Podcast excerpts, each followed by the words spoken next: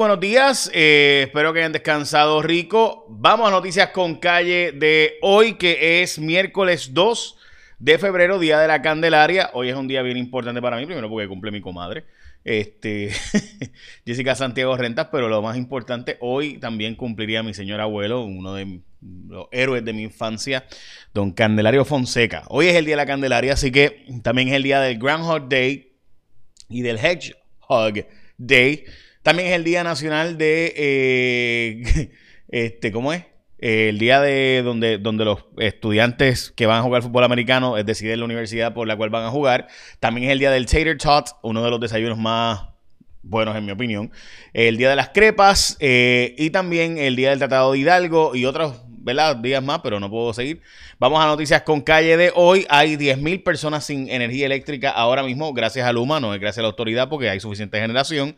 Eh, hoy murieron 20 personas, están reportadas como fallecidas, entre ellas 9 no vacunados, 9 vacunados sin refuerzo y 2 eh, con dosis de refuerzo. De nuevo, sin duda alguna, no vacunados en Puerto Rico, que recuerden que son la minoría, sigue siendo el número que más gente muere. O sea, en Puerto Rico, en las edades elegibles para vacunación, está básicamente el 90-91% con al menos una dosis. Es decir, que si usted está, eh, ¿verdad?, no vacunado, miren la diferencia. O sea, hay 9 de cada 100 están no vacunados. Sin embargo, la proporción de muerte es igual que los vacunados sin dosis de refuerzo. Es decir, que es enorme la diferencia. Pero esos son los datos, ¿verdad? Si a usted no le gustan los datos, pues chévere, pero esos son los datos y demás. Vamos a la portada de primera hora. En este caso, ausencia del Red Flu de los bomberos. Yo espero que los bomberos hoy se reporten a trabajar, siendo que es el día de la Candelaria, por favor.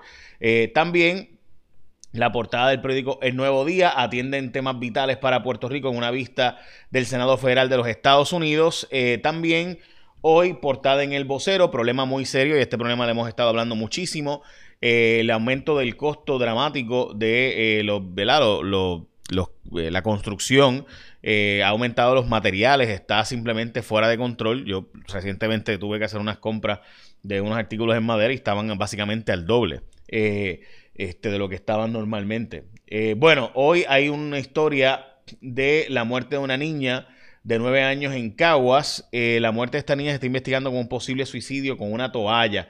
Eh, aparenta haberse, haberse colgado. esta niña fue encontrada en este residencial público, Raúl Castellón, y se está investigando como un posible acto de suicidio, pero continúa investigándose este caso. También los constructores están advirtiendo eh, de la realidad de que pudiera haber un problema, bueno, de que hay un problema de eh, falta de permisos. De hecho, hay un problema, recuerden que el, reglamento de la Junta de Planificación de Permisos, pues está en síntesis, eh, este, pongámosle que dando bueno, no existe, o sea, en la práctica.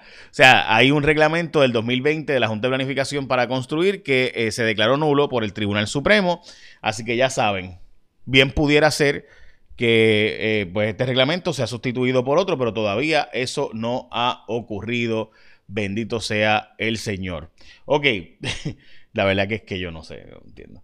Eh, vamos a lo próximo. Es que hay, o sea, usted puede creer que tenemos, Puerto Rico está sin reglamento para construir. O sea, eh, y que, otro trabajo es más importante que ese para OCPE, para Junta de Planificación, para el propio gobierno, para el desarrollo económico. O sea, alguien puede entender eso. Entonces sabemos que hay un problema serio de estorbos públicos.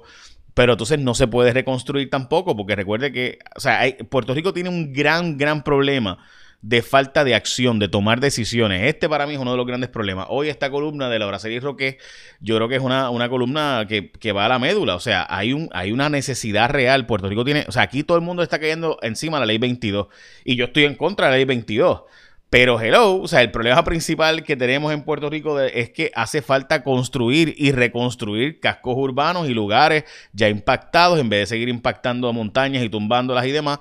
Eh, pero aquí seguimos construyendo, o sea, seguimos sin reglamento de construcción, no entendemos que la merma poblacional eh, eh, provocó que se peleara dramáticamente un montón de, propiedades que en Puerto Rico hubieran estado útiles, pero pues no se están usando. Así que, y esa, una de cada cinco propiedades en Puerto Rico fue impactada por huracán y, está sumamente deteriorada al punto de que se estima que una de cada cinco propiedades en Puerto Rico está inservible. Así que hay que demoler y reconstruir. Eso afecta mucho más que el 10% que están comprando las personas extranjeras en Puerto Rico, que es lo que según los estudios han comprado personas extranjeras en Puerto Rico. Así que importante, eh, de nuevo, este asunto. T-Mobile despedirá empleados no vacunados. Eh, también el dueño de Yatea, Jorge Javier Marrera, se declara culpable por explotación infantil. Eh, este fue el sujeto que en las redes sociales jóvenes eh, valientes se atrevieron a denunciar que estaba haciendo uso del bote y los supuestos las revistas para eh, explotar sexualmente menores. Eh, hay un caso bien eh, conmovedor y que de hecho fue la noticia más leída todo el día de ayer de este perrito que estaba en centro médico y estaba al lado de su dueño. El dueño murió y el perro se quedó al lado de él y entonces todavía está buscándolo y demás. Y vino el doctor José Antonio Herrera y lo adoptó. Este perrito muestra que el amor de los perros sin duda es la cosa más espectacular del universo.